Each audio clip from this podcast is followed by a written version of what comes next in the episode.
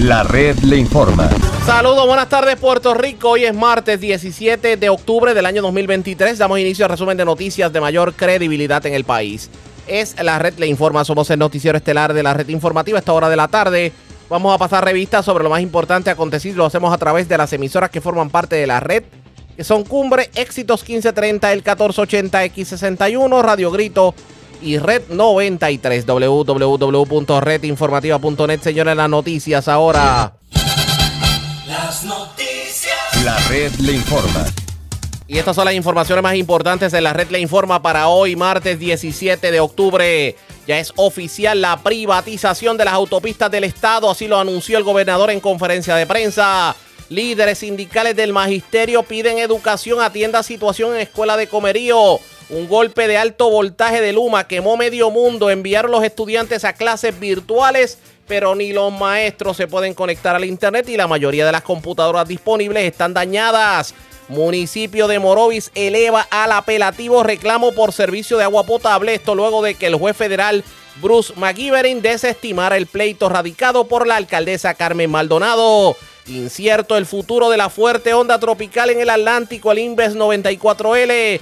Meteorología exhorta a estar atentos a las actualizaciones. Mujer muere en accidente de tránsito con vehículo de la policía en Barceloneta. Reporta muerte de confinado en complejo correccional Las Cucharas de Ponce. Peatón muere arrollado en accidente de tránsito en Atillo. En condición estable, mujer a la que le dieron tremenda paliza en Plaza de Aguadilla. Enmascarados roban dos estaciones de gasolina en Moca. Adultos mayores son víctimas de fraude en Humacao. En ambos casos, le retiraron dinero de sus cuentas a través de ATH Móvil. Tres personas acusadas por violencia de género en Comerío y Barranquitas y cargos criminales contra joven de Utuado que se metió a escuela usada por la policía para entrenamientos y cargó con todo lo que encontró a su paso. Esta es la red informativa de Puerto Rico. Bueno, señores, damos inicio a la edición de hoy, martes del noticiero estelar de la red informativa de inmediato a las noticias. Ya es oficial, las autopistas del estado serán privatizadas tal y como está actualmente la autopista de Diego entre San Juan y Atillo y el expreso Pérez 5 de Bayamón, que es controlado por Metropista. Así lo anunció el gobernador en conferencia de prensa. Escuchemos parte de la conferencia de prensa. Tarillados y en nuestras escuelas, así como proyectos de vivienda digna para nuestra gente, sobre todo para quienes más lo necesitan. Es por eso que hoy me enorgullece anunciar un importante paso de avance para el mejoramiento de nuestras autopistas de peaje a través de toda la isla. Luego de un riguroso y competitivo proceso de estudio, licitación y análisis, el gobierno de Puerto Rico ha seleccionado a la empresa Avertis para que lleve a cabo el financiamiento, reparación, diseño, construcción, mantenimiento y operación de las autopistas de peaje PR52, conocida como la autopista Luis Aferré, PR53, conocida como la autopista José Celso Barbosa, la PR66, llamada autopista Roberto Sánchez Vilella, y la PR20, el expreso Rafael Martínez Nadal.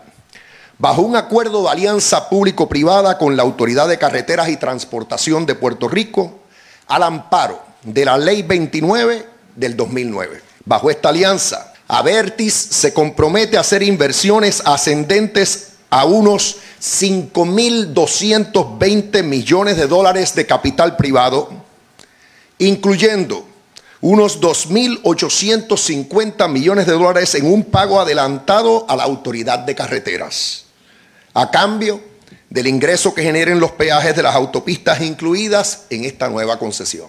Como en las otras alianzas público-privadas, las autopistas que ahora gestionará la empresa concesionaria continuarán siendo del pueblo de Puerto Rico y su operación revertirá al gobierno al culminar el término de 40 años del contrato de concesión. Avertis es una empresa multinacional dedicada a la gestión de infraestructuras de transportación vial alrededor del mundo con más de 20 años de presencia en Puerto Rico. Ahora, en conjunto con Autopistas de Puerto Rico y Autopistas Metropolitanas de Puerto Rico, operadoras del puente Teodoro Moscoso y la PR22 y PR5, respectivamente, las nuevas concesiones serán todas operadas bajo el nombre Metropistas. La selección de esta empresa es el resultado de un proceso riguroso de licitación que comenzó en el 2022 con el objetivo de hacer frente al deterioro histórico de las autopistas de peaje, así como a la, desafiante situación fiscal de la autoridad de carreteras, de conformidad con el plan fiscal certificado de esa corporación pública. Como parte del proceso que establece la Ley 29, la autoridad de las alianzas público-privadas llevó a cabo un estudio de deseabilidad y conveniencia que analizó diversas opciones para atender la situación de las autopistas de peaje con los objetivos de, primero, modernizar y mejorar la infraestructura existente. Segundo, mejorar la movilidad, accesibilidad y seguridad de los usuarios. Tercero, acelerar las mejoras a la infraestructura y optimizar su realización. Y cuarto, mejorar la situación presupuestaria de la autoridad de carreteras mediante el requerimiento de un pago adelantado por parte del concesionario privado, la limitación de la erogación de fondos públicos, la optimización de la recolección de peajes y un mejor alineamiento entre ingresos y gastos. Ese estudio de deseabilidad y conveniencia concluyó que una alianza público-privada que incluyera las cuatro autopistas de peaje actualmente bajo la administración de la Autoridad de Carreteras es el mecanismo más adecuado y beneficioso para los usuarios de las autopistas porque viabiliza de la manera más rápida y eficiente la inversión de capital privado necesario para elevar dichas vías a estándares de clase mundial.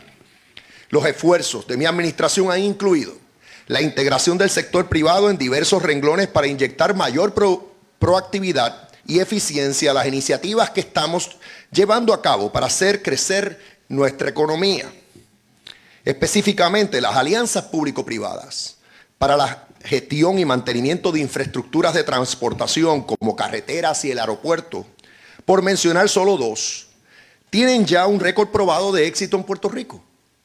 La alianza público-privada que anunciamos hoy es fundamental para dotar a nuestras autopistas de peaje con condiciones de clase mundial, optimizando su condición estructural y atemperándolas a las exigencias de seguridad, eficiencia, resiliencia, confort y servicio que se merecen nuestros conductores.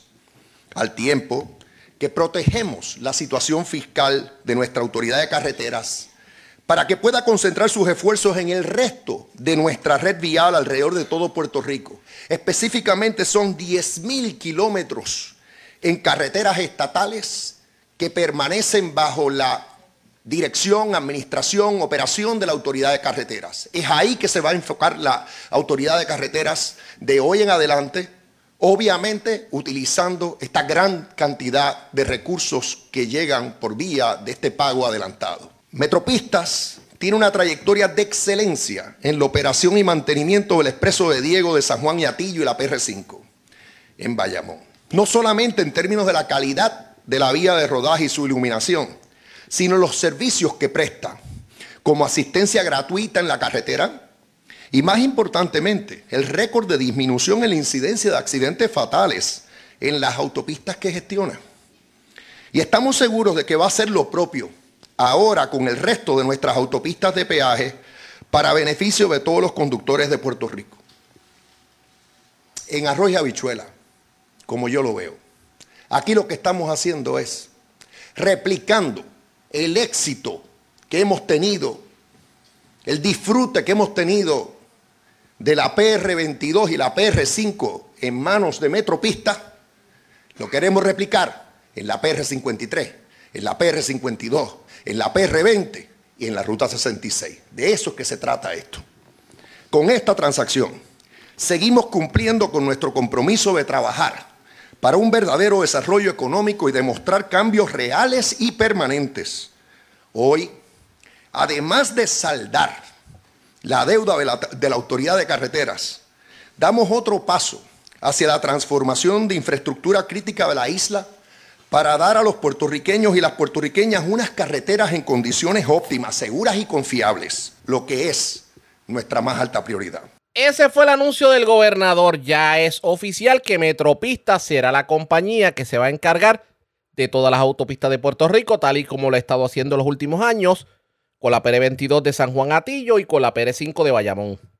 Ahora controlará también la PR52 hacia Ponce, la PR53 en la zona de Guayama y en la zona de Ceiba Fajardo, y la ruta 66, también la PR20 en Guainabo. Ahora bien, ¿por qué precisamente Metropista fue la compañía escogida? Vamos a escuchar lo que se dijo en conferencia de prensa.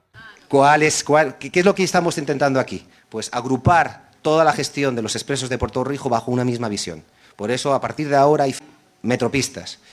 ¿Y, qué es lo que queremos traer? Queremos traer lo que se está mencionando hoy, todas las ventajas, todos los beneficios que hemos estado trayendo en la PR22-PR5, exportarlos al resto de expresos. Es decir, en primer lugar, una experiencia del cliente unificada y centralizada. De nuevo, queremos que cuando a un usuario, a un conductor le pasa algo en, en Humacao o le pasa algo en Guayama, piense exactamente cuál es el teléfono al que, tengo, al que tenemos que llamar. La segunda, queremos que alguien que transita, digamos, de Juana Díaz a Ponce, sus autopistas sean igual de seguras que las, que las de la PR22. Es decir, los datos nos avalan, es decir, hemos conseguido reducir la centralidad más de un 75% y luego entraremos más en el enfoque de eso.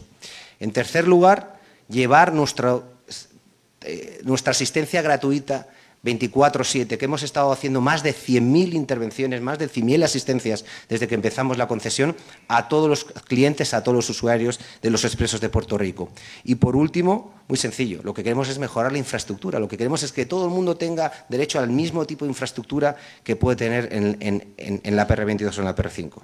Veremos las autopistas tal y como está la PR22 y la PR5. Eso está por verse pendientes a la red informativa. Presentamos las condiciones del tiempo para hoy. Hoy martes, es probable que hoy se produzca otro día caluroso, pero menos intenso que en días anteriores. Condiciones climáticas inestables deben prevalecer para los próximos días. Incertidumbre persiste para el fin de semana a medida que el Envas 94L se acerque al Caribe. En el mar el oleaje se mantiene estable, con olas de dos pies o menos las condiciones marinas deberían seguir siendo favorables para las embarcaciones pequeñas, con mares dentro del rango de 2 a 4 pies durante los próximos días. El riesgo de corrientes de resaca continúa en todas las playas de Puerto Rico y las Islas Vírgenes de los Estados Unidos. En la red informativa de Puerto Rico, este fue el informe del tiempo. La red le informa. Señores, regresamos a la red le informa, el noticiero estelar de la red informativa. Gracias por compartir con nosotros. Ayer en la conferencia de prensa del alcalde de Dorado, Carlos López, él dejaba entrever que pues, algunos candidatos tal vez no iban a aspirar a la gobernación y pudiera ser que haya algún tipo de conversación para evitar una primaria y una división dentro del Partido Popular Democrático. La pregunta es, ¿quiénes terminarán radicando candidatura? Ayer comenzó el proceso la licenciada Carla Angleró, la comisionada electoral del Partido Popular Democrático, habló con Ayora Virella de Metro sobre el tema. Vamos a escuchar parte de lo que dijo. Por lo general, el Partido Popular Democrático siempre ha abierto las candidaturas en un proceso adelantado a lo que establece la ley, que es el primero de diciembre. Siempre se abre más o menos 15, 16 de octubre para que nuestros candidatos puedan pasar por el proceso de entregar toda la documentación requerida y que la comisión calificadora que, se, que rige estos procesos y hace una recomendación al secretario general y al presidente sobre una candidatura y otra, pues puedan hacer su trabajo de evaluar cada uno de los expedientes con tiempo y poder cumplir con la fecha límite de erradicar todos los puestos electivos al 2 de enero al mediodía, que es que cierran las candidaturas. ¿Este es un proceso digital o es un proceso que requiere papeleo? Requiere la entrega de documentos. Sí, los candidatos tienen que entrar a la página de la Comisión Estatal de Elecciones donde abren lo que es la intención de candidaturas. Tienen que registrar sus, todos sus datos, allí van a entrar a, entrar su nombre, el puesto al que van a estar ocupando, al cual van a aspirar, en qué partido, ¿verdad? Porque cada, cada uno de los partidos rige el mismo proceso. Una vez ya ellos tengan la intención de, radica, de candidaturas ya abierta en la página de la Comisión Estatal de Elecciones, comienzan la recopilación de los documentos y entregan un expediente en nuestra oficina de erradicaciones que la establecemos en el primer piso del Partido Popular Democrático en Puerta de Tierra. El horario que va a estar abierto la oficina de erradicaciones es de 8 y 30 a 4 de la tarde de lunes a viernes. Licenciada, ya ha comenzado este proceso y aunque todavía en la Asamblea Legislativa queda tiempo, es poco probable, han habido diálogos sobre esto que estaba ¿verdad? pendiente de si iba a haber algún cambio a la ley electoral, ya podría afectar estos procesos, ya se cerró esa ventana de tiempo, ¿cómo lo ve usted? Pues mira, nosotros nunca nos cerramos a poder mejorar el proceso electoral dentro de los términos que tenemos eh, ¿verdad? ya disponible. Eh, tiene que haber voluntad de todos los partidos y podernos sentar y tener un diálogo en consenso Sabemos que ya nosotros sometimos unas enmiendas al cierre de la sesión legislativa pasada, el gobernador la vetó. Hubo unos nuevos diálogos dentro del partido sobre cuáles lineamientos iban a ser institucionales y debían ser sometidos a enmiendas. Se sometieron al Senado de Puerto Rico, que es quien tiene el proyecto para la evaluación. No obstante, ¿verdad? Tenemos que reconocer que ya el Partido Nuevo Progresista hizo expresiones en que no iban a tocar el código electoral. A nosotros, pues, nos da, ¿verdad? Un poco de qué pensar si ustedes enmendaron un no solo enmendaron, hicieron un código nuevo a menos de 100 días de un evento electoral. Así que para mejorar los procesos electorales sí hay tiempo todavía. Bueno, vamos a, vamos a ver, ¿verdad? ¿Qué, ¿Qué sucede? ¿Cuál es la expectativa del partido? ¿De cuántas personas o candidaturas ustedes esperan estar recibiendo? Pues mira, nosotros vamos a tener candidatos para todas las posiciones electivas que hay en el código electoral. Ya desde el día de hoy tenemos un sinnúmero de candidatos haciendo entrega de sus expedientes, así que entendemos que va a ser muy, muy movido durante estos primeros días porque los candidatos están bien deseosos de someter sus expedientes y pasar por el crisol de la comisión calificadora. Así que los estamos esperando aquí en el partido, en el primer piso, pues les repito el horario, de 8 a 4 y 30 y bien importante, Ayola, que conozcan nuestros candidatos, que el cierre de candidaturas es el 2 de enero al mediodía. Así que hay que eh, recopilar todos esos documentos y entregarlos con tiempo porque nosotros tenemos un proceso adicional que pasar, que es la evaluación de la comisión calificadora. Era la licenciada Carla Anglero, la comisionada electoral del Partido Popular Democrático. ¿Cuántas personas radicarán candidaturas bajo la insignia del Partido Popular Democrático. ¿Se dará o no se dará la primaria a la gobernación? Eso está por verse pendiente de la red informativa. La red le informa. Cuando regresemos, les dije, les habíamos advertido que los problemas de alto voltaje iban a traer problemas. Y esta vez en una escuela de comerío donde un golpe de alto voltaje quemó medio mundo. Mandaron los estudiantes a clases virtuales, pero lo cierto es que la mayoría de las computadoras que tiene disponible el plantel para los estudiantes están dañadas. El internet es pésimo en los barrios de Comerío a tal extremo que ni los maestros se han podido conectar y los líderes sindicales del magisterio están haciendo un llamado a, a que se le ponga el cascabel al gato. De hecho, están sugiriendo que se pueda utilizar otra escuela. En lo próximo, la pausa, regresamos. La red le informa. Señores, regresamos a la red le informa, el noticiero estelar de la red informativa de Puerto Rico, edición de hoy martes. Gracias por compartir con nosotros.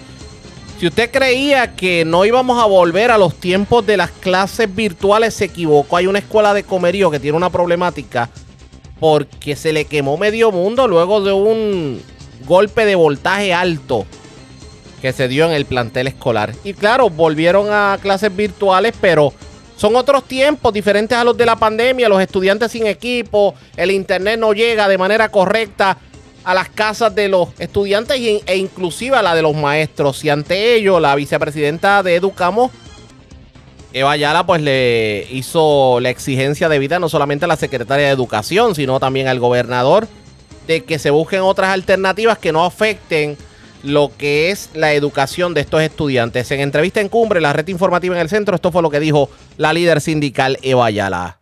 Pues mira, lamentablemente, como muy bien lo señalaste, hubo un problema de energía eléctrica, un problema grande con el voltaje este, en la escuela María C. Santiago en Comerío.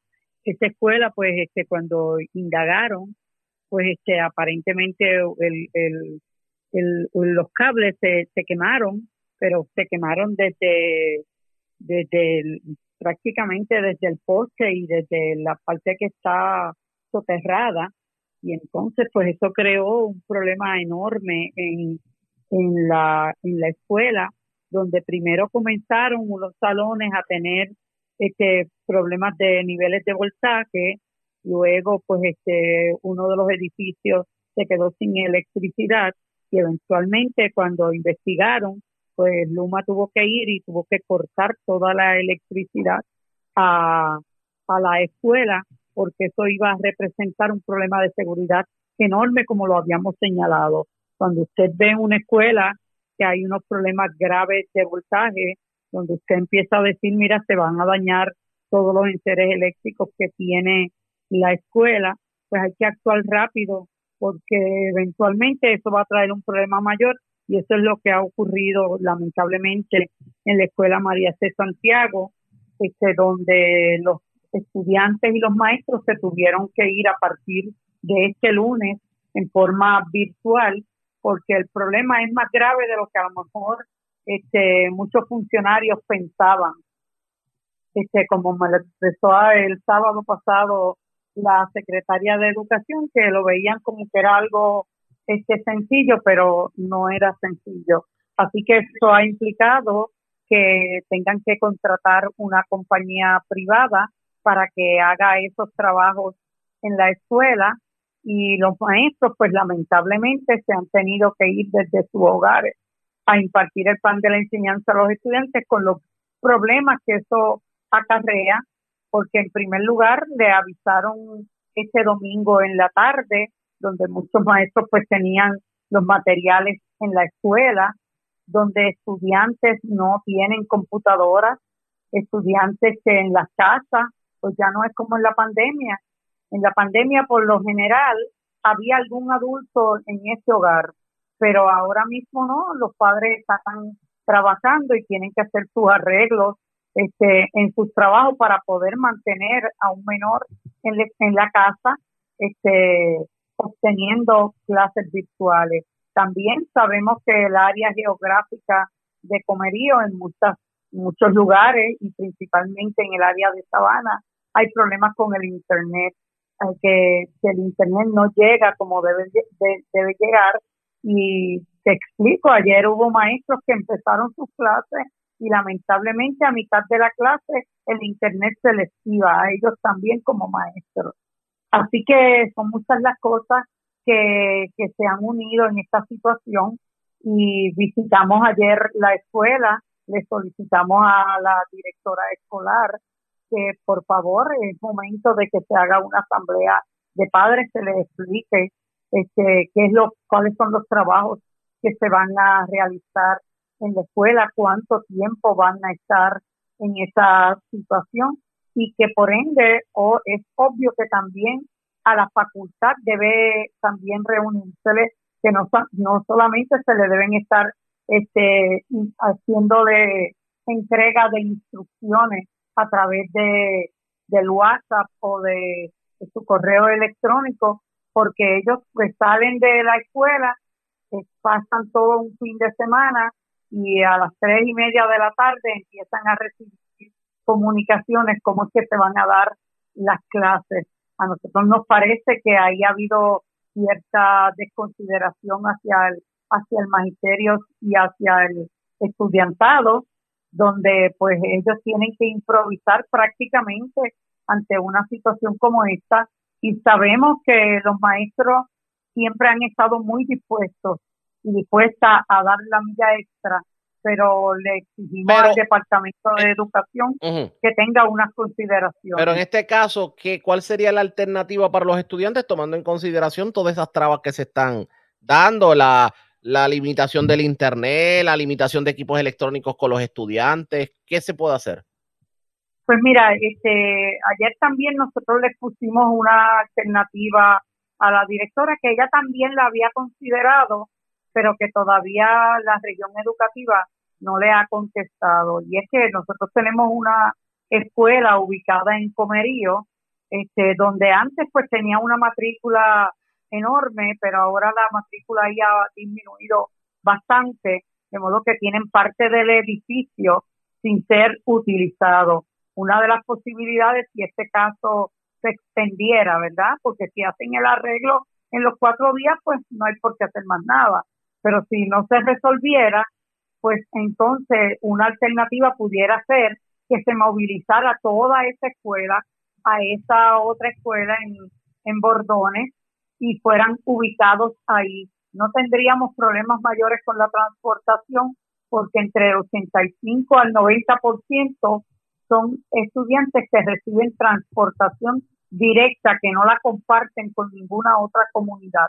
De modo que esas guaguas, en lugar de llegar a la comunidad de Sabana, se pudieran llegar a la comunidad de Bordones, que llevarían los estudiantes directamente. Y entonces habría que resolver el problema de transportación que redunda entre un 8 a un 10% del resto de los estudiantes y obviamente consultar esta alternativa con padres, maestros y estudiantes. Pero eh, eh, este tipo de asunto en las escuelas de comerío con, con, las dificultades de energía eléctrica, esto no es nuevo, esto ha ocurrido anteriormente.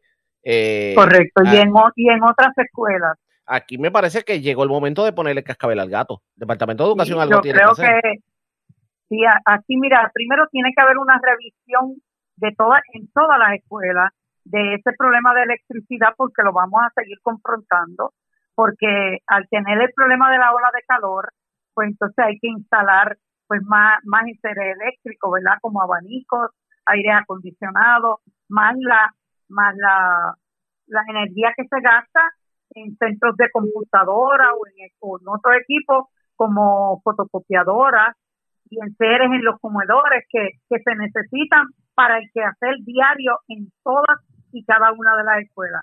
De modo que esta experiencia lo que nos demuestra es que hay que hacer un, una, una revisión y ahí le tocaría a Luma hacer una revisión de cómo está la energía eléctrica en todas y cada una de las escuelas en Comerío, porque algunas escuelas llevan bastantes años ya construidas, de modo que estas escuelas necesitan que ese soterrado sea examinado. Y entonces que también, ¿verdad? La, lo de la vegetación también se, se trabaje. ¿Por qué? Porque Luma arrastra los pies y dice que contrata compañías, pero eso también trae sus problemas de, de, de niveles de voltaje en las escuelas. Y obviamente el Departamento de Educación tiene que actuar diligentemente. Aquí no se puede estar improvisando del día a día. Sabemos que es una situación difícil, pero sabemos que hay planes que se pueden ejecutar y que se pueden trabajar con gente que, que realmente quiere que la escuela funcione y quiere que los estudiantes reciban el pan de la enseñanza no a medias, sino que lo reciban como se lo merecen porque tienen el derecho a la educación como el resto de los estudiantes en todo Puerto Rico. Expresiones de Eva Ayala. Vamos a ver cómo se trabaja por parte del Departamento de Educación esta problemática en esta escuela de comerío. Esto le vamos a dar seguimiento pendientes a la red informativa. La red le informa. A la pausa, cuando regresemos, las noticias del ámbito policíaco más, más importantes acontecidas, entre las que tenemos que destacar.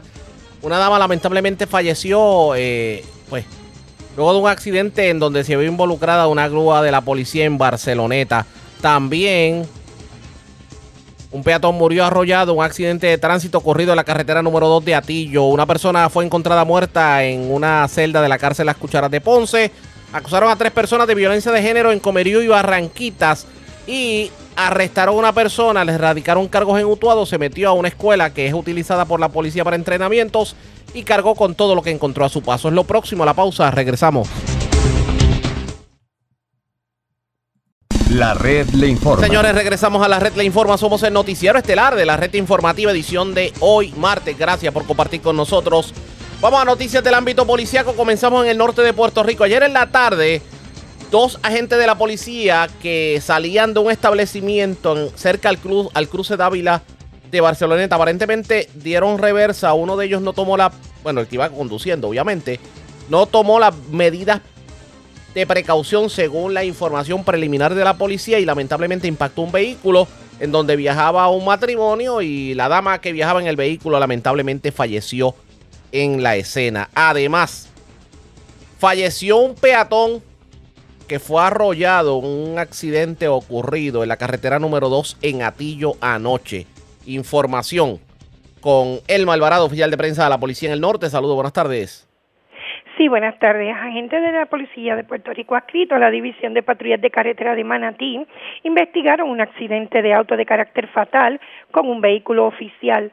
Esto reportado a través del sistema de emergencias 911 en la tarde de ayer, hechos ocurridos en la carretera 2, kilómetro 57.6 en el pueblo de Barceloneta. De acuerdo a la investigación realizada por el sargento Miguel Román Pérez, supervisor de patrullas de carretera de Manatí, estableció que mientras el conductor, el agente Raúl Hernández Nieves, conducía un vehículo oficial, una grúa Dodge Ram del 2020 de color azul y se disponía a salir en retroceso de un establecimiento privado, lo que provocó que tomara parte del carril, dando lugar a que fuera impactado por la parte lateral derecha del vehículo Mitsubishi Galant color gris claro del 99, conducido por el señor Luis Alfredo Rodríguez, de 85 años, vecino de Arecibo, quien conducía por su vía franca. La señora Jacqueline Torres Castañón, de 45 años, residente de Arecibo, quien viajaba como pasajera del vehículo Mitsubishi Galant, resultó con heridas de gravedad y falleció en el lugar. A la escena se personó la fiscal Carmen Santiago Román de la Fiscalía de Arecibo, la cual ordenó la ocupación de ambos vehículos y el levantamiento del cadáver y su traslado al Instituto de Ciencia Forense. Le fueron realizadas la prueba de aliento para detectar alcohol en su organismo a ambos conductores, las cuales fueron negativas. También tenemos que agentes, perdón, agentes de patrullas de carretera de Arecibo investigaron un accidente de auto de carácter fatal con peatón. Esto reportado a través del sistema de emergencias 911 en la noche de ayer. Hechos ocurridos en la carretera 2, kilómetro 88.8 en el pueblo de Atillo. De acuerdo a la investigación realizada por el agente José Rivera Mercado, adscrito a la División de Patrullas de Carretera de, de Arecibo, estableció que mientras el conductor Josué Dorta Bonilla, de 21 años y vecino de Atillo, transitaba por el mencionado lugar, tomó el carril del solo en dirección a la carretera 119 de Camuy e impactó con la parte frontal derecha del vehículo al peatón, el cual no ha sido identificado John Doe cayendo al pavimento y resultando con traumas de gravedad. El peatón fue transportado al CDT de Camuy, siendo atendido por el médico de turno, quien certificó su muerte. La fiscal Carmen Santiago Román de la Fiscalía de Arecibo ordenó la ocupación del vehículo para fines de inspección y se continuará con la investigación. Esa es la información que tenemos hasta el momento. Que tengan todos buenas tardes. Y buenas tardes para usted también. Gracias, era el Malvarado, oficial de prensa de la Policía en Arecibo del Norte. Vamos a la zona de la montaña porque un hombre de 44 años fue arrestado y este se le ocupó gran cantidad de drogas, una pistola y dinero en efectivo en medio de una intervención en el barrio Sabana Grande de Utuado. También se erradicaron cargos criminales contra un joven de 22 años residente de Utuado. Esta persona aparentemente entró a la escuela Isabel Rivera en el barrio Sabana Grande de Utuado. este plantel es utilizado para adiestramiento de la policía y allí se apropió de escaleras, escobas, recogedores, acondicionador de aire, eh, hay de todo, definitivamente. Hasta refresco se llevó del el plantel escolar. Karen Martel, oficial de prensa de la Policía en Utuado con detalles. Saludos, buenas tardes. Saludos, buenas tardes. Agentes del negociado de la Policía de Puerto Rico, adscrito a la División de Drogas y Narcóticos del área de Utuado, en horas de la noche de ayer llevaron a cabo un plan de vigilancia en la, en la carretera 610, kilómetros 0.6, en el barrio Sabana Grande, en Utuado, donde lograron el arresto de Josué González Reyes, de 44 años de edad y residente del dicho municipio. La evidencia ocupada fue 37 bolsas de cocaína, 18 bolsas de marihuana, una pistola color marrón y negra sin marca ni número de serie 9 milímetros con 21 municiones, 271 dólares en efectivo. Este caso se estará consultando con el fiscal de turno para la erradicación de cargos criminales. Más adelante se estaría ampliando la información. Y por otra parte, tenemos que agentes del negociado de la Policía de Puerto Rico, adscritos al Plan Integral del Área de Utuado, realizaron una investigación que culminó en la erradicación de cargos por el artículo 195 de escalamiento, artículo 182 de apropiación ilegal grave y artículo 199 de daños graves contra Reinaldo Alago Galarza, de 22 años de edad y residente de Utuado. Según la investigación, el imputado cometió los hechos el 26 de septiembre del año en curso, cuando forzó una celosía de aluminio, obteniendo acceso al interior de la escuela Isabel M. Rivera, la cual ubica en el barrio Sabana Grande, en Utuado, y la misma es utilizada para adiestramientos del negociado de la Policía de Puerto Rico, apropiándose de una escalera de 20 pies, una extensión eléctrica de 100 pies, dos escobas con dos recogedores, un aire acondicionado, tarjetas de adiestramiento de dispositivo eléctrico, equipo de adiestramiento, una caja de refresco, bolas de goma, ventanas y dinero en efectivo también juguetes que serían eh, entregados por la Policía de Puerto Rico a niños de bajos recursos para la época navideña. Este caso se consultó con la fiscal Jenibet Bonilla Torres, quien indicó erradicar los cargos antes mencionados. La prueba se presentó ante el juez Rafael Pérez del Tribunal de quien determinó causa para arresto y le señaló una fianza global de 30 mil dólares la cual prestó a través del programa de servicio con antelación a juicio hasta la vista preliminar. Gracias por la información. Buenas tardes. Muy buenas tardes. Gracias, era Karen Martel, oficial de prensa de la Policía en Utuado, de la zona de la montaña. Vamos a la metropolitana porque en condición estable se encuentra una octogenaria que fue arrollada eh, por un conductor que transitaba o sea, eh, eh, fue en pleno estacionamiento de Plaza Caparra Shopping Center en Guaynabo. Además, vivo de milagro se encuentra un hombre que fue herido de bala. Un hecho ocurrido en el puesto de gasolina American de la 165 en Cataño. Información con Mayra Ayala oficial de prensa de la policía en Bayamón. Saludos, buenas tardes. Sí, buenas tardes. Eh, la información que tenemos es que agentes del negociado de la policía de Puerto Rico, adscritos al distrito de Cataño, investigan una agresión grave reportada a las 4 y 58 de la mañana de hoy en los predios de la gasolinera American, localizada en la carretera 165 en Cataño. Según la información preliminar, luego de que se recibiera una llamada a través del sistema 911 alertando sobre una persona herida, los agentes llegaron al lugar, pero ya el perjudicado se encontraba en una institución hospitalaria para ser atendido.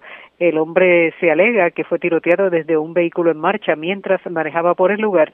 Resultó con cuatro heridas de bala en diferentes partes del cuerpo, siendo atendido en un CDT local y luego referido al centro médico de Río Piedras en condición estable. El caso fue investigado preliminarmente por el agente Ortiz Medina del CIC de Bayamón y será referido a la División de Robos y Agresiones para continuar con la pesquisa. Y agentes del negociado de la Policía de Puerto Rico adscritos a la División de Patrullas de Carreteras de Bayamón investigaron un accidente de carácter grave ayer eh, en el estacionamiento de Plaza Caparra Shopping Center en Guaynabo. De acuerdo a la información preliminar, mientras eh, que un hombre identificado como Edward Cruz Gómez, de 48 años, conducía un vehículo Toyota Tundra color crema del año 2008 por el estacionamiento eh, del centro comercial eh, no observó a una peatón identificada como Adelaida Fontanes de Jesús, de 82 años, la cual se encontraba caminando por esta dirección, dando lugar a que por este descuido y negligencia impactara con su parachoque frontal a esta persona. Como resultado del impacto, Fontanes de Jesús resultó lesionada, siendo transportada por paramédicos municipales a una institución hospitalaria y atendida por el eh, doctor de turno. Al conductor se le realizó la prueba de aliento arrojando cero punto por ciento de alcohol en su organismo. Mientras tanto, la agente Rosa Díaz, adscrita a la unidad policíaca de la División de Patrullas de Carreteras en unión al fiscal Carlos Rivera, se hicieron cargo de la investigación. Gracias por la información. Buenas tardes. Buenas tardes. Gracias, era Mayra Ayala, oficial de prensa de la policía en Bayamón de la zona metropolitana. Vamos al sur de Puerto Rico. Un confinado fue encontrado muerto en el complejo correccional Las Cucharas de Ponce. Además, se reportó un robo eh, frente al Taco Maker en la avenida Cuatro Calles, también en Ponce. Aparentemente desconocidos que se acercaron a uno de los clientes que se encontraba en el lugar. Irma de Gro, oficial de prensa de la policía en el sur, con detalles. Saludos, buenas tardes. Saludos, buenas tardes a todos. Agentes del negociado de la Policía de Puerto Rico investigaron una querella de persona muerta, confinado, reportada en la noche de ayer lunes en el complejo correccional Las Cucharas en Ponce. Según se informó, el oficial correccional realizaba ronda preventiva cuando encontró al confinado acostado en el suelo en posición boca arriba frente a la entrada de la celda, el cual al ser llamado no respondía. Este fue identificado como Martín Cruz González, de 50 años, residente de Isabela atendido por el médico de turno, quien determinó la ausencia de signos vitales y certificó su muerte. El mismo no presentaba signos de violencia. Cruz González se encontraba en máxima seguridad cumpliendo una sentencia de cuatro años. Al lugar se personó el agente Torres, adscrito a la División de Homicidios del Cuerpo de Investigaciones Criminales de Ponce, junto al agente Leandri de Servicios Técnicos y el fiscal Jorge Martínez expidió boleta y, y ordenó el traslado del cuerpo al Instituto de Ciencias Forenses para fines de autopsia. Por otro lado, fue reportado un robo reportado a las 4.21 de la madrugada de hoy, hechos ocurridos frente al Taco Maker ubicado en la avenida Cuatro Calles en Ponce. Según informó la creyente, se encontraba con un amigo en el lugar antes mencionado cuando varios individuos se le acercaron. Posteriormente, mediante amenaza e intimidación, la despojaron de una wallet que en su interior contenía tarjetas de crédito, documentos personales y dinero en efectivo. Esta querella fue investigada inicialmente por el agente Ruiz adscrito al precinto Ponce Este y referido a la División de Robos del Cuerpo de Investigaciones Criminales de Ponce para que continúen con la investigación correspondiente. Buenas tardes a todos. Gracias, era Irma de Groff, oficial de prensa de la policía en Ponce del Sur. Vamos a la zona central de Puerto Rico. Tres personas fueron acusadas por violencia de género. Una de ellas cometió los actos en el barrio Vega Redonda de Comerío y fue arrestada en el aeropuerto Luis Muñoz Marín. La otra eh, cometió los actos en Barranquitas y esta persona pues se le erradicaron los cargos criminales aparentemente por haber agredido eh, a su pareja en el barrio Barrancas de Barranquitas. Otro de los casos que también se presentó eh, fue en Comerío. Aparentemente otra persona que cometió violencia de género en el barrio Doña Elena de Comerío. Y además, un menor de 16 años en condición de cuidado luego de haberse involucrado en un accidente con motora en un hecho ocurrido en San Luis de Cuamo. Información con Widalis Rivera Luna, oficial de prensa de la policía en Ay Bonito. Saludos, buenas tardes. Saludos, buenas tardes. Durante la tarde y noche de ayer, agentes adscritos a la División de Arrestos de Ay Bonito del negociador de la Policía de Puerto Rico diligenciaron tres órdenes de arresto por violación a la Ley 54 en el Tribunal de Bonito. Se arrestó a Juan Carlos Colón Santos, de 38 años y residente en Barranquita, contra quien empezaba una orden de arresto por violaciones a la ley de la prevención de intervención con la violencia doméstica, dos cargos en el artículo 3.1, con una fianza de 150 mil expedida por la juez Jenny Malavé Núñez del Tribunal de Bonito. Los hechos que se le imputan los cometió el 13 de octubre del 2023 en el barrio Barranques, en Barranquita, donde este empleó fuerza física contra la perjudicada y la manifestó palabras jueces. Este fue llevado ante la juez Malavé Núñez del Tribunal de Bonito, el cual quedó en libertad luego de prestar la fianza diferida por el programa de servicios de antelación a juicio, PSAJ, hasta el día de la vista preliminar.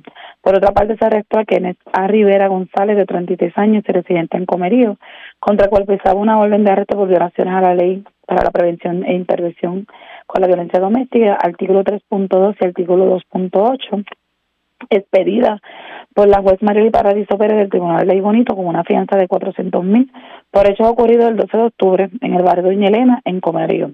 Sobre las denuncias que este llegó a la residencia y siguió en varias ocasiones a la perjudicada, existiendo una orden de protección. Este fue llevado ante la juez María Paradiso del Tribunal de Ley Bonito, quien ordenó su ingreso al complejo correccional de Bayamón hasta la fecha de la vista preliminar. Los agentes Melvin Martínez y Javier Caldero, bajo la supervisión de los agentes Kenneth Rivera y Quiñones, adscrito a la división de arresto, estuvieron a cargo de los diligenciamientos. A su vez, durante la madrugada de hoy, agentes adscritos a la división de arrestos de Bonito del negocio de la Policía de Puerto Rico diligenciaron un arresto por violación a la ley 54 en el Tribunal de Bonito se arrestó a Luis R. Rivera Cruz en el aeropuerto Luis Muñoz Marín, contra quien empezaba una orden de arresto por violaciones a la ley de la prevención e intervención con la violencia doméstica, dos cargos por el artículo 3.1, con una fianza de 30 mil expedida por la juez Valerie Tellete del Tribunal de Bonito. Los hechos que se le imputan los cometió el 4 de julio del 2023 en el barrio Vega Redonda de Comerío, donde este empleó fuerza física contra la perjudicada y le manifestó palabras veces. El mismo figura activo del sistema como ofensor sexual. Este fue dejado en la celda del distrito de Bonito, donde en horas de la mañana de hoy se, se le ha llevado ante el magistrario magistrado para el debido proceso de la regla 2. El agente Hilberto Figueroa, bajo la supervisión de los agentes Kennedy Rivera y Giselle Quiñones, arregló la edición de Arresto y Bonito, estuvo a cargo del diligenciamiento. A su vez, agentes del negociador de la Policía de Puerto Rico, adscrito a la División de Patrullas Carreteras, investigaron el día de ayer a eso de las 12.59 del mediodía un accidente con motociclista de carácter grave ocurrido en la carretera 14, kilómetro 3.2 del barrio Pasto, barrio de San Luis, en Cuamo. Según el informe preliminar, una llamada del sistema 911 alertó a la policía sobre el accidente. Al llegar los agentes a la escena, encontraron un menor de 16 años, el cual era el conductor de la motora, herido de gravedad al impactar un vehículo Kia modelo Río en la parte frontal en hechos que se encuentran bajo investigación. El menor fue transportado en ambulancia aérea al Hospital Centro Médico de Río Piana en condición grave. La conductora del vehículo se de la colisión. El agente Rodríguez, ritual de Cuamo, investigó preliminarmente y refirió a la División de Tránsito, donde la agente González continuó la investigación junto a la fiscal Nanet Benítez de la Fiscalía de Iguanito. Buenas tardes. Y buenas tardes para usted también. Era Huidaris Rivera Luna, oficial de prensa de la policía en Aybonito. Más noticias del ámbito policíaco. En nuestra segunda hora de programación, por señores, esta hora de la tarde hacemos lo siguiente. La red le informa. A una pausa, identificamos nuestra cadena de emisoras en todo Puerto Rico. Regresamos con más en esta edición de hoy martes del noticiero estelar de la red informativa. La red le informa. Señores, iniciamos nuestra segunda hora de programación. El resumen de noticias de mayor credibilidad en el país es la red le informa. Somos el noticiero estelar de la red informativa de Puerto Rico, edición de hoy martes 17 de octubre. Vamos a continuar pasando revistas sobre lo más importante acontecido y lo hacemos a través de las emisoras que forman parte de la red, que son Cumbre Éxitos 1530, el 1480X61, Radio Grito y Red 93, www.redinformativa.net. Señores, las noticias ahora. Las noticias. La red le informa. Y estas son las informaciones más importantes de la red le informa para hoy, martes 17 de octubre. Ya es oficial la privatización de las autopistas del Estado, así lo anunció el gobernador en conferencia de prensa. Líderes sindicales del magisterio piden educación, atienda situación en escuela de comerío. Un golpe de alto voltaje de Luma quemó medio mundo. Enviaron los estudiantes a clases virtuales, pero ni los maestros se pueden conectar al internet y la mayoría de las computadoras disponibles están dañadas. Municipio de Morovis eleva al apelativo reclamo por servicio de agua potable. Esto luego de que el juez federal Bruce McGivern desestimara el pleito radicado por la alcaldesa Carmen Maldonado. Incierto el futuro de la fuerte onda tropical en el Atlántico, el Inves 94L. Meteorología exhorta a estar atentos a las actualizaciones. Mujer muere en accidente de tránsito con vehículo de la policía en Barceloneta. Reporta muerte de confinado en complejo correccional Las Cucharas de Ponce. Peatón muere arrollado en accidente de tránsito en Atillo. En condición estable, mujer a la que le dieron tremenda paliza en Plaza de Aguadilla. Enmascarados roban dos estaciones de gasolina en Moca. Adultos mayores son víctimas de fraude en Humacao en ambos casos. Le retiraron dinero de sus cuentas a través de ATH Móvil.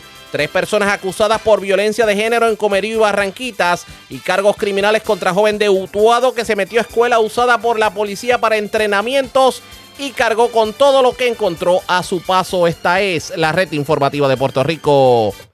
Iniciamos nuestra segunda hora de programación en Noticiero Estelar de la red informativa de inmediato a las noticias. La Administración Municipal de Morovis se prepara para argumentar ante el primer circuito de apelaciones de Boston la demanda que presentó en contra de la autoridad de acueductos. Esto por la inestabilidad del servicio de agua potable en dicho pueblo. ¿Qué ocurre? Resulta que la movida surge luego de que el juez federal Bruce McGivering desestimara el pleito. Al, al destacar, escuche bien, que no existe un derecho fundamental al agua, aunque reconoció que el municipio logró demostrar en el recurso un panorama de total incompetencia y falta de urgencia por parte de la autoridad de acueductos. Indicaron los abogados de la alcaldesa Carmen Maldonado, me refiero al licenciado Andrés Gorbea del Valle y el licenciado Héctor Figueroa Vicentí. Lo siguiente, voy a citar expresiones. El juez resolvió que el asunto del agua en Morovis no es lo suficientemente grave como para constituir una violación al debido proceso sustantivo bajo la enmienda 14 de la Constitución de Estados Unidos al entender que la conducta de acueductos no es lo suficientemente grave para llegar a un nivel que se pueda reclamar una violación constitucional y que haya provocado una conducta que sacuda la conciencia. De hecho, el letrado explicó que de prosperar el reclamo en el apelativo, pues el municipio podría crear inclusive un derecho, tomando como base que el juez Bruce McGivering planteó que en la tradición legal federal no está enraizado el derecho al agua. Sin embargo, Gorbea del Valle, el licenciado Gorbea del Valle, señala que existen ciertas expresiones de tribunales, incluyendo el propio primer circuito, que contradicen la decisión del magistrado. Hablemos de lo ocurrido porque desestiman el caso, pero van para el apelativo. La alcaldesa de Morovis, Carmen Maldonado, en línea telefónica. Saludos, buenas tardes, bienvenida a la red informativa. Buenas tardes, Ariaga. Buenas tardes a todos los radioescuchas. Gracias por compartir con nosotros. Hay quien pudiera decir que tal vez la visión de Bruce McGivering no fue muy, muy lógica o muy acorde con lo que uno hubiera esperado sobre todo con ese comentario que hace de que no hay una seguridad de agua, un derecho al agua. Y eso me imagino que es lo que provoca que ustedes vayan al apelativo, ¿cierto? Definitivamente, Arriaga, yo creo que en este momento, en este siglo XXI, donde sabemos que el agua es necesaria para nuestra existencia, eh, realmente nosotros, pues, eh, claro que respetamos la, la determinación del juez, no obstante, eh, determinamos acudir eh, al tribunal apelativo, que en este caso pues ya presentó recurso, nuestro, nuestros abogados eh, están trabajando con, con, este recurso tan importante para, para el beneficio de los morobeños, ya por lo menos se presentó, se expresó, el tribunal de apelaciones nos dio un término hasta el 7 de noviembre para que presentemos nuestro alegato, así que ya responsablemente los licenciados están trabajando en el mismo eh, esperando, ¿verdad?, que pueda verse este caso y, se atienda, ¿verdad?, conforme a la necesidad que vive eh, no solamente el pueblo de Morovis, porque yo sé que este esta situación de falta de agua no, no es solamente el pueblo de Morovis, ¿verdad?, quien yo defiendo y, trabajo por sus derechos, sino que esto lo está viviendo muchas personas en Puerto Rico. Yo creo que esto es un caso muy importante para todos, eh, un caso en el que el pueblo puertorriqueño debe estar bien atento. Yo creo que la necesidad que estamos viviendo nosotros en este momento por la falta de agua eh, es innecesaria cuando verdaderamente tenemos nuestro preciado líquido y lamentablemente por falta de compromiso o dedicación en, la atención a estos temas tan importantes y apremiantes eh, no está siendo atendido y, el pueblo es quien se ve afectado. Eh, todos esos pacientes encamados, como siempre he mencionado, cuán difícil es para ellos, las mismas escuelas teniendo que suspender las clases, los centros de envejecientes, los hospitales. son muchas las personas, ¿verdad?, que se ven afectadas en, estos momentos y, es por esto que hemos mantenido nuestra lucha a favor de, nuestro pueblo y de nuestra gente que está viéndose afectada. ¿Te tomó de sorpresa la decisión del juez federal? Le diría que sí, le diría que, que para mí eh, fue sorpresiva, ya que entendemos, como, como bien le, le, mencionaba, que esto, este derecho al agua es algo muy importante, ¿verdad? Para nosotros eh, como seres humanos que somos y que dependemos de este líquido para poder eh, existir. Así que eh, sí fue sorpresivo, fue, fue sorpresivo de igual manera para, para nuestros licenciados, por eso eh, acudimos eh, al, al, Tribunal de Apelaciones esperando que se vea en, su fondo este caso y, podamos ¿verdad? prevalecer en lo que estamos Pero fíjese, a pesar de que la decisión fue, no digamos adversa, digamos que tal vez el recurso no procedió. Hubo algo que sí determinó Bruce McGivering que debe ser un, wake-up call para el gobierno y es el hecho de que en la decisión de, Bruce McGivering se dice que ustedes lograron demostrar como municipio en efecto hay una dejadez por parte de la autoridad de acueductos y alcantarillados a la situación de agua de Morovi. Sí, definitivamente, y es un punto importante por el cual, ¿verdad? Es, parte de, nuestro planteamiento y, lo estamos de igual manera llevando pues a, este tribunal de apelaciones.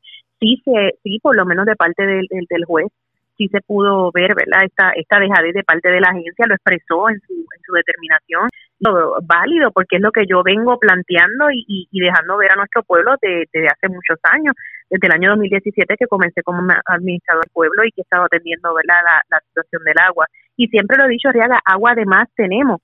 El problema es el compromiso de atender dónde es que está fallando el sistema para que llegue el agua a cada una de las residencias, que se le paga por el servicio acueducto, porque ellos no dejan de recibir su pago. Y, y es ahí, ¿verdad?, donde vemos, wow, hasta dónde eh, nosotros hemos tenido que llegar para que se le brinde un servicio adecuado a cada una de las personas que no están pidiendo otra cosa que no sea dame el servicio por el cual yo te pago.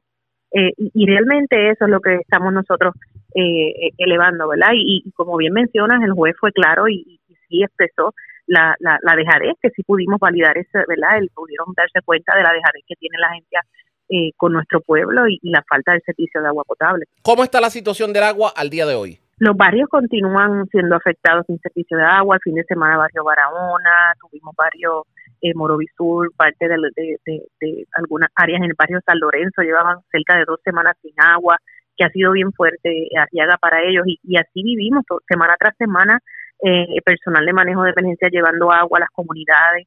Eh, es una lucha, es una lucha constante, le diría yo que diaria, cuando no es un barrio es el otro, pero siempre eh, viviendo con la, con la situación de la falta de agua. Bueno, vamos a estar pendientes definitivamente. Yo aprovecho que la tengo en línea telefónica porque sí tengo una inquietud sobre algo y es sobre el puente Colorado, porque yo he visto tanta obra de infraestructura que han inaugurado, digamos, fast track Hoy mismo se anuncia en conferencia de prensa la privatización de las autopistas y vemos que inauguran puentes, etcétera, etcétera, pero del puente Colorado no vemos movimiento. ¿Qué está pasando? Pues mira, Riaga, gracias a Dios, finalmente hoy, hoy comenzaron los trabajos en el área del puente. Ya vimos por lo menos que llevaron maquinaria, estuvimos anunciándolo eh, temprano en la mañana eh, para ya empezar a mover lo que los barrios existentes que habían en el área para comenzar ya esta instalación. Así que ya finalmente vimos parte de la del equipo de trabajo, la persona que, que va a estar a cargo del proyecto eh, en el área de trabajo, así que eh, ya por lo menos puedo decir luz al final del túnel, ya, ya el pueblo de Morovi pues siente la calma de que, de que en efecto se está atendiendo después de, de, de un largo año, año y medio diría yo, eh, eh, sin ese puente, sin, sin, sin, ese acceso tan importante para, para todo el que transite y llega hasta el pueblo de Morovi. Vamos a ver qué, qué pasa y si por fin podemos ver ese puente nuevamente en funcionamiento para beneficio de los morobeños y de los, eh, los que visitan definitivamente a Morovi. Gracias por haber compartido con nosotros. Como siempre, un placer. Gracias. Era la alcaldesa de Morovis, Carmen Maldonado. Van para el apelativo porque no entiende la situación la, decisión que tomó el juez Brooke McGivering en cuanto a eh, lo del agua, dice que no hay un derecho al agua. ¿Qué va a ocurrir en el tribunal? Pendientes a la red informativa. Presentamos las condiciones del tiempo para hoy. Hoy martes, es probable que hoy se produzca otro día caluroso, pero menos intenso que en días anteriores. Condiciones climáticas inestables deben prevalecer para los próximos días. Incertidumbre persiste para el fin de semana a medida que el Envas 94L se acerque al Caribe. En el mar el oleaje se mantiene estable, con olas de dos pies o menos. Las condiciones marinas deberían seguir siendo favorables para las embarcaciones pequeñas, con mares dentro del rango de 2 a 4 pies durante los próximos días. El riesgo de corrientes de resaca continúa en todas las playas de Puerto Rico y las Islas Vírgenes de los Estados Unidos. En la red informativa de Puerto Rico, este fue el informe del tiempo. La red le informa. Señores, regresamos a la red le informa, el noticiero estelar de la red informativa edición de hoy martes. Gracias por compartir con nosotros. Si bien es cierto que debemos estar vigilantes a lo que ocurre en el Atlántico, tomando en consideración que la temporada de huracanes no se ha acabado, no es menos cierto que aunque estemos hablando del Inves 94L y que pudiera acercarse al Caribe, la situación al momento no pinta peligro directo para Puerto Rico. Obviamente siempre estamos vigilantes porque en la viña del Señor cualquier cosa puede ocurrir. Pero como a nosotros nos gusta ir a la fuente, yo tengo línea telefónica al metrólogo Ian Colón del Servicio Nacional de Meteorología para que nos diga qué debemos esperar de este Inves 94L. Saludos, buenas tardes, bienvenido a la red informativa. Saludos, buenas. Y gracias por compartir con nosotros. ¿Cuál es la realidad del Inves 94L? Bueno, basado en la última actualización que le emitió el Centro Nacional de Huracanes, que debo comenzar con esa línea, ¿verdad? Eh, todos estos productos de ciclones tropicales lo emite el Centro Nacional de Huracanes y nuestra oficina, el Servicio Nacional de Meteorología, somos ese, ese puente, ¿verdad?, entre la población local y maneja los impactos que pudieran traer este tipo de sistemas. Pero al momento, eh, la el Centro Nacional de Huracanes le ha asignado una, una probabilidad de formación mediana o media, alrededor del 60% para los próximos dos días o 48 horas, y mantuvo eh, una probabilidad alta, cerca de 80%, para los próximos siete días. La verdad es que durante el fin de semana y, y ayer lunes eh, eh, ha, ha existido o se ha observado mucha variabilidad con este sistema, inclusive en algún momento durante el fin de semana la probabilidad de dos días bajó a, a baja, eh, pero los modelos no existe ningún consenso eh, entre los modelos y lo que se puede esperar. Eh, algunos lo traen sí más cerca, otros ¿verdad? lo traen más lejos.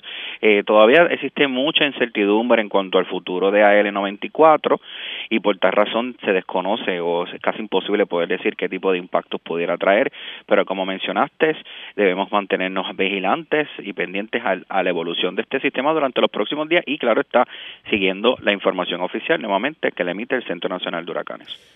Pero las posibilidades de que este fenómeno meteorológico se desarrolle y se acerque más a Puerto Rico, ¿cómo, cómo está el panorama según ustedes lo evalúan? Pues fíjate, hablando de eso, del entre más tarde, esta es la línea que hemos estado más analizando, entre más tarde el sistema se desarrolle, es la más alta la probabilidad de que se mueva cerca de nosotros, ¿verdad?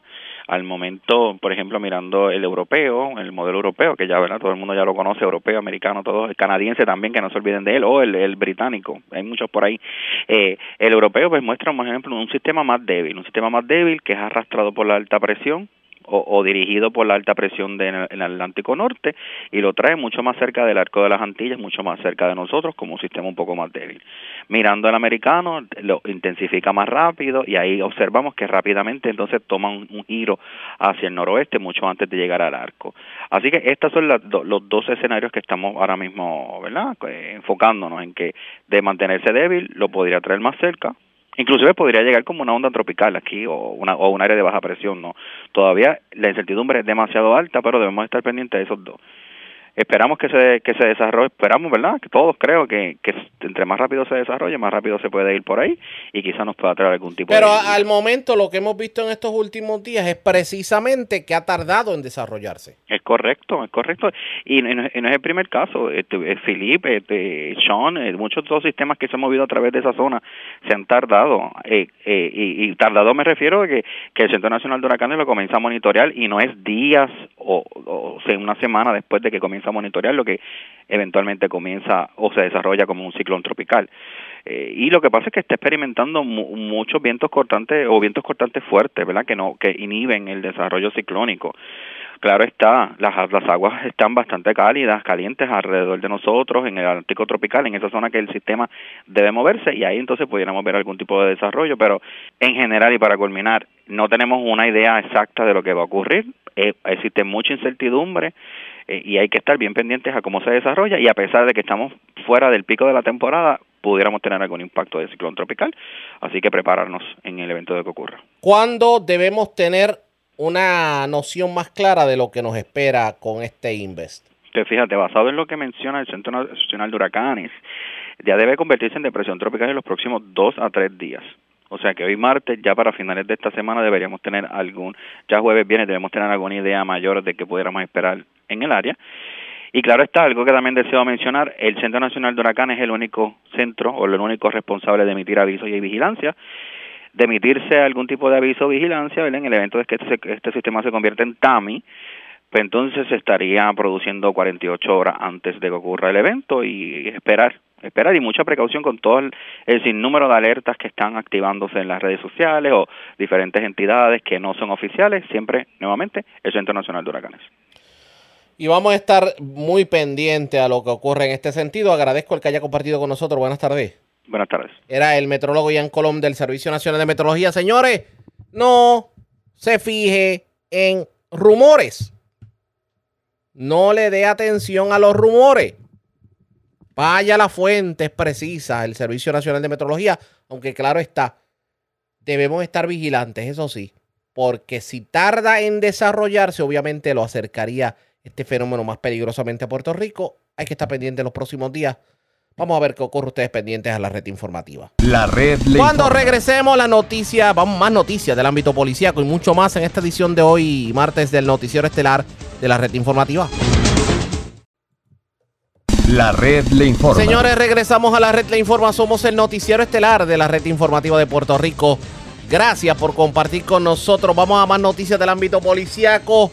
Desconocidos asaltaron dos estaciones de gasolina en Moca. La primera fue el garaje Golf del barrio Pueblo y también el garaje Yun- el Top Fuel Yunsue, que es el que está en el barrio Voladoras en la 111.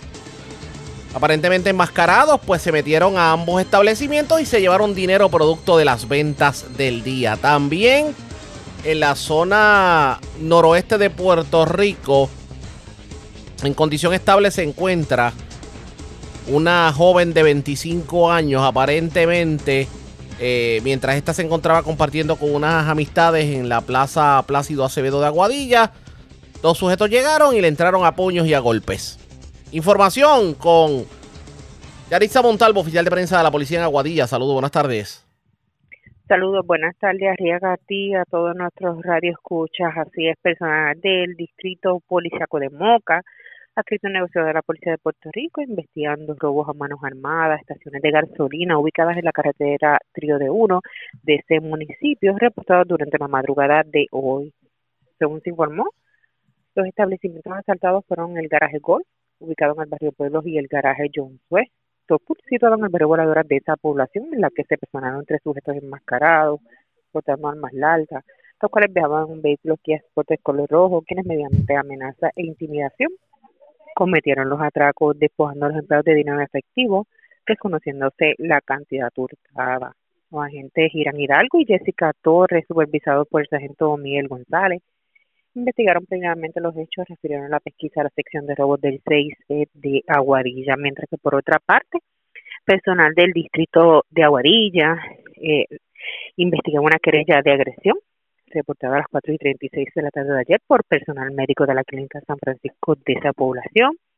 Según se informó, la perjudicada fue identificada como Solimar López, de 25 años y vecina de ese municipio, que le manifestó a los agentes investigadores que los hechos ocurrieron este pasado domingo 15 de octubre, a eso de las 10 y 30 de la noche, mientras esta se encontraba compartiendo con unas amistades en los predios de la Plaza Plácido Acevedo de Aguadilla, donde se personaron dos sujetos, quienes la agredieron con puños y patadas en diferentes partes del cuerpo, abandonando estos la escena, desconociéndose su paradero, siendo estos llevados a la citada clínica, debo decir, donde fue atendida inicialmente y luego referida a un hospital de la zona metropolitana para ser tratada de las lesiones presentadas. La agente Edgar Nieves, supervisado por el sargento Iván Román, investigó preliminarmente los hechos, cuya pesquisa fue referida a la agente Javier Sánchez del sector, de la sección de agresiones del CIC local. Esas son todas las novedades más sobresalientes que tenemos en nuestra área policíaca Aguadilla. Esta es oficial de prensa agente Yaritza Montalvo. Buenas tardes. Y buenas tardes para usted también. Gracias, era Yaritza Montalvo, oficial de prensa de la policía en Aguadilla, de la zona noroeste. Vamos a la zona noroeste de Puerto Rico. Las autoridades lograron el hallazgo de 56 decks de heroína y 31 cápsulas de crack en medio de una intervención en la comunidad Las Dolores en Río Grande. Información con Daniel Fuentes, oficial de prensa de la policía en Fajardo. Saludos, buenas tardes. Saludos, buenas tardes. Continuando con las iniciativas del Plan 100 por 35, agentes adscritos a la División de Drogas y Narcóticos de Fajardo, del negociado de la Policía de Puerto Rico, hallaron sustancias controladas, hechos ocurridos en la comunidad Las Dolores, calle Villa, Villacoquí, en el municipio de Río Grande. Según se informó, como parte de una intervención, se logró de 56 decks de heroína y 31 cápsulas de crack. Relacionado a este hallazgo, pues no hubo personas arrestadas y el caso pues será consultado posteriormente con Fiscalía para la, posi la posible erradicación de cargo en ausencia. Eso es lo que tenemos al momento. Buenas tardes. Y buenas tardes para usted también. Gracias, era Daniel Fuentes, oficial de prensa de la policía en Fajardo, de la zona noreste. Vamos al sureste de Puerto Rico, porque desconocidos escalaron una residencia del barrio Villodas de Guayama. De allí cargaron con dos mil dólares en efectivo. También en condición estable se encuentra un agente de la policía que se vio involucrado en un accidente de tránsito ocurrido ayer en la carretera 713 del barrio Cimarrona de Guayama. También en el sureste de Puerto Rico, las autoridades arrestaron a un hombre de 49 años al que se le ocupó sustancias controladas, municiones de diferentes armas. Y esto fue medio de un allanamiento a una residencia de la calle Bade Pérez, esto en el barrio Borinquen de Guayama. Información con Yachira Velázquez, oficial de prensa de la policía en el sureste. Saludos, buenas tardes.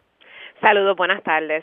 Personal del negociado de la Policía de Puerto Rico, adscrito al distrito de Guayama, atendieron un choque de auto el día de ayer, en el que resultó con heridas de cuidado un agente de negociado de la Policía de Puerto Rico ocurrido en la carretera 713 de Barrio Cimarrona en Guayama. Según se informa, mientras Ramón Sanabria Baerga, de 47 años, adscrito a la unidad de FURA del área de Guayama, vecino de Salina, conducía el vehículo Ford modelo F-150 del año 2019 por la referida vía. Al llegar al kilómetro 6, sufrió un percance de salud, lo que ocasionó que invadiera el carril contrario Acto seguido, este impactó con la parte frontal de su vehículo, la parte frontal del vehículo pesado marca Kingwood modelo Contract P80, el cual era conducido por José Colón de 33 años, vecino de Sidra.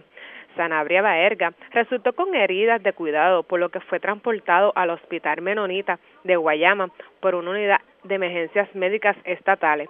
Este fue atendido por el médico de turno, quien diagnosticó fracturas en varias partes del cuerpo, por lo que fue transportado a Centro Médico de Río Piedra en condición de cuidado. El caso fue referido a la unidad de tránsito del área de Guayama, que junto a la fiscal Michael Mir hicieron cargo de la investigación. Por otra parte, durante la mañana de ayer, agentes del negociado de la Policía de Puerto Rico, adscrito a la División de Inteligencia y Arrestos de Guayama, diligenciaron una orden de registro y allanamiento en la calle Bade Pérez, barrio Borinquen del mencionado municipio. En el lugar se arrestó a José López Velázquez, de 49 años, a quien se le ocupó sustancias controladas, 18 municiones calibre .40, dos cargadores .40 y tres municiones 9 milímetros. El caso fue consultado con el fiscal de turno, quien ordenó radicar por el artículo 2 por la ley de armas y tres artículos de la ley de sustancias controladas. El juez Ángel Rodríguez Torres, luego de escuchar la prueba, encontró causa por todos los cargos y fijando una fianza de 10 mil dólares, la cual no fue prestada siendo ingresado en una institución penal del área. Este caso estuvo a cargo del agente Edwin Torres Hortolaza, adscrito a la División de Arrestos e Inteligencias de Guayama vista preliminar pautada para el 30 de octubre del 2023. Por último, agentes del negociado de la Policía de Puerto Rico, adscritos al distrito de Guayama, investigaron un escalamiento ocurrido a eso de las 4 y 30 de la tarde de ayer en la calle 2, barrio Villodas, en Guayama. Según alegó la querellante, alguien obtuvo acceso al interior de su residencia. Una vez allí, la persona se apropió de dos mil dólares en efectivo, los cuales se encontraba en su dormitorio. El caso fue referido a la División de Propiedad del Cuerpo de Investigaciones Criminales del área de Guayama para continuar con la investigación. Se le exhorta a la ciudadanía que de poseer alguna información que ayude a los esclarecimientos de estos casos, favor de llamar al 787-866-2020 o de manera confidencial al 787-343-2020. Buenas tardes. Y buenas tardes para usted también. Gracias, era Yachira Velázquez, oficial de prensa de la policía en Guayama del sureste. Vamos a la zona este de Puerto Rico. Porque las autoridades investigan dos querellas de fraude mediante llamada telefónica que se reportaron ayer lunes en la zona este de Puerto Rico. Siempre las personas cayendo en estos pescaditos. De hecho, lo cierto es que en este caso una persona se hizo pasar por representante de servicios de una cooperativa y le llevaron dinero a la persona por ATH móvil. Otra persona también se hizo pasar por un empleado de ATH móvil y la gente sigue cayendo en los pescaditos. Además, se erradicaron cargos criminales contra un septuagenario, aparentemente un hecho ocurrido en el Walmart de Plaza Palmas Real. Esta persona se apropió de licores, comestibles y equipos electrónicos del establecimiento. Francisco Colón, oficial de prensa de la Policía de Humacao, con detalles. Saludos, buenas tardes. Buenas tardes, Ariaga, y buenas tardes a toda hora de escucha. Agentes del Cuerpo de Investigaciones Criminales de Humacao realizaron una investigación que culminó con la erradicación de cargo por parte de Fiscalía por el delito de apropiación ilegal agravada contra David de Jesús Vargas de 73 años y vecino de Nahuabo, por hechos ocurridos el pasado domingo 15 de octubre en la tienda Walmart, ubicada en el centro comercial Plaza Palma Real en Humacao. Surge de la investigación que de Jesús Vargas entró a la tienda y se apropió de mercancías tales como licores, comestibles y equipos electrónicos del lugar, valoradas en un total de 1.414 dólares. El caso fue consultado con la fiscal Melissa Díaz, quien presentó las pruebas ante la juez Eni Rivera del Tribunal de Humacao, quien luego de evaluarla determinó causa probable para arresto, señalando una fianza de 500 dólares, la cual prestó, quedando en libertad hasta el día de la celebración de la vista preliminar el agente Luis Saya, supervisado por el teniente Víctor Osorio, adscrito al 6 de Macao, estuvo a cargo de la pesquisa. En otras notas, agentes del negociado de la Policía de Puerto Rico, adscritos al distrito de Humacao, investigaron dos querellas de fraude mediante llamada telefónica, perdón, reportadas en horas de la mañana de ayer en Humacao. Según la información preliminar, a eso de las nueve y treinta de la mañana de ayer, manifestó la perjudicada de 67 años que recibió una llamada telefónica de una persona con voz de hombre que se hizo pasar como representante de servicios de una cooperativa, le solicitó la información personal y la misma le brindó dicha información. Posteriormente, la víctima se percató que le realizaron una transacción por ATH móvil por la cantidad de 498 dólares.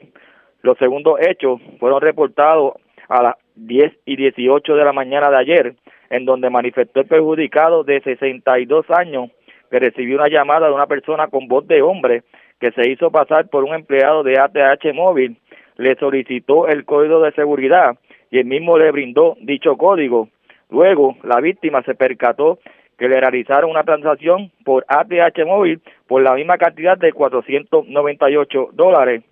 Estas querellas fueron investigadas de forma preliminar por los agentes Carlos Olivera y Odali Romero, ambos adscritos al distrito de Humacao, y fueron referidos a la División de Delitos contra la Propiedad del Cuerpo de Investigaciones Criminales de Humacao. Gracias por la información, buenas tardes. Buenas tardes. La red le A informa. la pausa, regresamos a la parte final del noticiero estelar de la red informativa. La red le informa. Señores, regresamos esta vez a la parte final del noticiero estelar de la red informativa de Puerto Rico. ¿Cómo está Estados Unidos? ¿Cómo está el mundo a esta hora de la tarde? Vamos con DN, nos tienen un resumen completo sobre lo más importante acontecido en el ámbito nacional e internacional. En Gaza, otro medio millón de personas, lo que equivale a una cuarta parte de la población del enclave, se han visto obligadas a abandonar sus hogares en los últimos días, al tiempo que Israel bombardea por décimo día consecutivo el territorio sitiado y tiene previsto invadirlo por tierra. La semana pasada Israel ordenó a 1,1 millones de civiles del norte de la franja de Gaza evacuar hacia el sur del territorio, una orden que no solo es prácticamente imposible de ejecutar, sino que además constituye el crimen de guerra de traslado forzoso de población. El viernes, funcionarios de Hamas dijeron que una serie de ataques aéreos que Israel lanzó contra convoys que intentaban huir de la ciudad de Gaza se cobraron la vida de 70 personas, en su mayoría mujeres, niños y niñas. Más de 2.800 palestinos han muerto y más de 10.000 han resultado heridos desde que Israel comenzó a atacar el enclave palestino. Las autoridades sanitarias palestinas afirman que 47 familias han sido eliminadas por completo del registro civil de Gaza, lo que significa que a esas familias ya no les queda ningún miembro con vida. Estas fueron las palabras expresadas por un residente de la ciudad de Jan Yunis, cuya casa fue destruida en un ataque aéreo israelí. Esto es un genocidio, no una guerra. Esto es un genocidio. Israel intenta desplazar a la población de la franja de Gaza, pero eso no sucederá. Al menos 1.400 israelíes han muerto en los ataques que la organización Hamas llevó a cabo en Israel. Asimismo, Israel afirma que Hamas mantiene a 200 ciudadanos israelíes secuestrados. Por otro lado, una multitud cada vez mayor se agolpa en el paso fronterizo de Rafah, que se encuentra ubicado al sur de Gaza y conecta el territorio con Egipto, en medio de informes que afirman que la frontera se abrirá este lunes. Las organizaciones humanitarias también confían en que el paso fronterizo se abra y permita el ingreso de la ayuda humanitaria que tanto necesita Gaza, donde los residentes se enfrentan a suministros cada vez más escasos de alimentos, combustibles, medicamentos y agua. No tenemos agua, hemos llegado a una situación desastrosa, no podría ser peor. La situación es catastrófica desde donde se mire con una crisis de alimentos, agua y electricidad. Lo que quiero decir es que la gente no puede hacer nada en las condiciones actuales. China ha pedido a Israel que detenga su castigo colectivo contra la población de Gaza y ha dicho que el país ha ido más allá de la defensa propia Mientras tanto, el secretario de Estado de Estados Unidos, Anthony Blinken, recorrió siete países de Medio Oriente durante el fin de semana y afirmó que Israel tiene derecho a defenderse. El Comité para la Protección de los Periodistas afirma que al menos 12 trabajadores de los medios han muerto desde que comenzó la guerra entre Israel y Hamas. El viernes, el periodista de la agencia de noticias Reuters Sam Abdallah murió a causa de un bombardeo israelí mientras realizaba una transmisión en vivo cerca de la frontera entre Israel y el Líbano. Asimismo, al menos dos de sus colegas resultaron heridos en el ataque. Estas fueron las palabras expresadas por la madre de Abdallah. Los funcionarios israelíes no quieren que se sepa la verdad, no quieren que sus crímenes de guerra salgan a la luz. Ellos estaban sentados donde no había bombardeos, no había nada. Estaban filmando el bombardeo desde lejos. ¿Por qué los atacarían a ellos? En noticias relacionadas, periodistas de la cadena BBC Arabic afirman que policías israelíes los sacaron de su vehículo y los retuvieron a punta de pistola en la ciudad de Tel Aviv.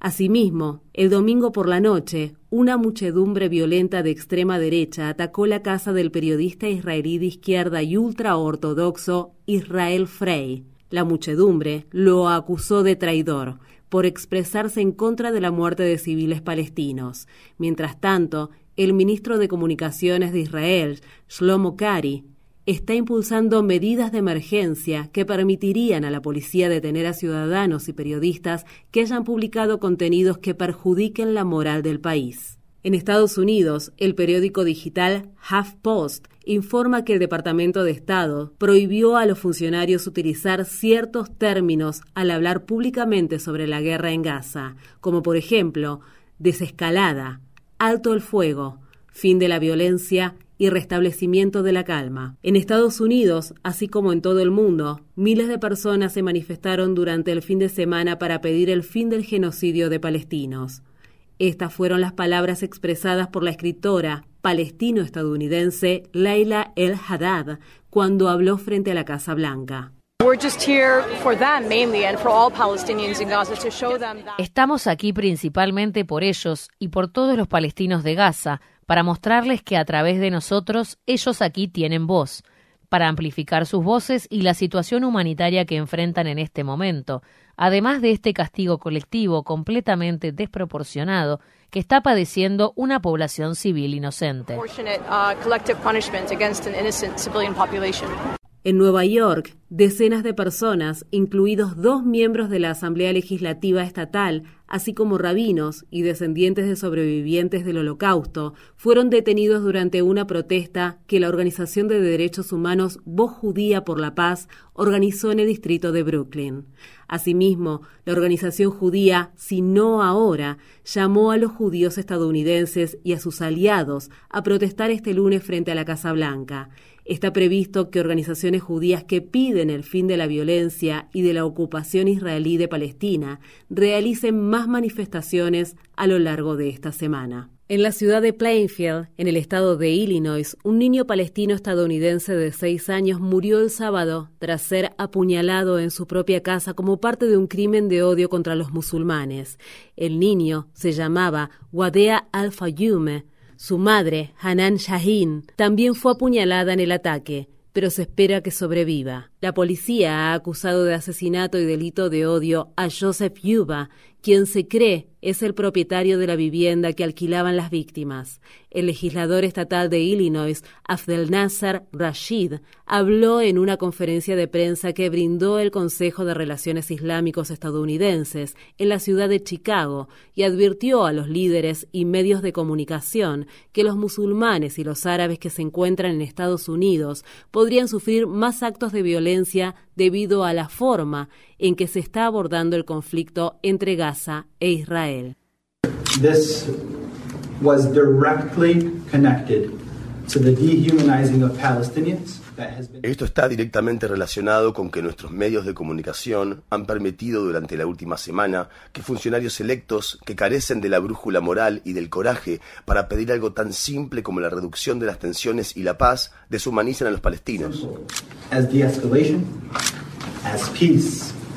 En Afganistán, otro terremoto de 6,3 grados de magnitud se produjo cerca de la ciudad occidental de Herat el domingo, lo que agravó la creciente crisis humanitaria que atraviesa el país, donde miles de personas han muerto a causa de los diferentes terremotos que han sacudido la región desde el 7 de octubre. Tras el terremoto del domingo, el Programa Mundial de Alimentos afirma que la situación de los supervivientes es grave. Two more earthquakes have struck Afghanistan this morning, Dos terremotos más han azotado Afganistán esta mañana, por lo que ha habido un total de siete terremotos y múltiples réplicas en los últimos ocho días. Decenas de localidades resultaron afectadas por los sismos y algunas de ellas fueron completamente arrasadas. Las personas que han sobrevivido lo han perdido todo, se han quedado sin refugio ni comida. En Polonia, una coalición opositora liderada por el expresidente del Consejo Europeo Donald Tusk ganó las elecciones parlamentarias del fin de semana gracias a una participación electoral récord de más del 70%. Esta fue una derrota inesperada para el partido gobernante de derecha, Ley y Justicia, cuya popularidad nunca fue recuperada tras restringir drásticamente el acceso al aborto, lo que provocó las mayores protestas desde las lideradas por el sindicato Solidaridad de la década de 1980. Tusk ha prometido revertir la represión de los derechos de las mujeres y las personas LGBTQIA y se ha comprometido a estrechar los lazos con la Unión Europea y a seguir apoyando a Ucrania en su guerra contra Rusia. He sido político y deportista durante muchos años. Nunca había estado tan feliz en mi vida con un segundo lugar. Polonia ha ganado, la democracia ha ganado. Sacamos del poder al partido Ley y Justicia. En Ecuador, el adinerado empresario Daniel Novoa ha sido declarado ganador de las elecciones presidenciales anticipadas del domingo. Con 35 años, Novoa, heredero de una fortuna de la industria bananera, es la persona más joven en ser elegida como presidente de Ecuador. Novoa obtuvo alrededor del 52% de los votos, mientras la izquierdista Luisa González, quien es miembro del movimiento Revolución Ciudadana del expresidente Rafael Correa, obtuvo el 47%. La victoria de Novoa se produce al tiempo que Ecuador enfrenta un empeoramiento de la violencia y una crisis económica que ha obligado a miles de ecuatorianos a huir hacia la frontera entre Estados Unidos y México. La campaña presidencial se vio empañada por una violencia sin precedentes, incluido el asesinato en agosto del candidato Fernando Villavicencio, quien había denunciado hechos de corrupción. En Nueva Zelanda, una coalición de dos partidos conservadores obtuvo la victoria en las elecciones generales del sábado. El Partido Nacional, dirigido por el próximo primer ministro de Nueva Zelanda, Christopher Luxon, obtuvo el 39% de los votos. Luxon está a punto de tomar el poder en una coalición de derecha que su partido formó con el partido populista y anti-inmigración New Zealand First. Por otro lado, el Partido Laborista de la ex primera ministra Jacinda Ardern obtuvo solo el 27% de los votos. Al tiempo que los votantes mencionaron el costo de vida como su principal preocupación. En Australia, los votantes rechazaron, en un referéndum histórico, una propuesta que habría reconocido a los pueblos indígenas en la Constitución australiana y establecido un comité indígena llamado Voz al Parlamento. En una declaración conjunta, las organizaciones que representan a los pueblos indígenas de Australia y a los isleños del estrecho de Torres pidieron una semana de silencio. Dichas organizaciones escribieron, es inentendible que personas que solo han estado en este continente durante 235 años se nieguen a reconocer a aquellos que han vivido en esta tierra durante 60.000 años o más. La red le informa. Enganchamos los guantes, regresamos mañana miércoles a la hora acostumbrada cuando nuevamente a través de Cumbre de Éxitos 1530 del 1480 de X61 de Radio Grito y de Red 93, que son las emisoras que forman parte de la red informativa. Le vamos a llevar a ustedes el resumen de noticias de mayor credibilidad en el país. Hasta entonces, que la pasen bien.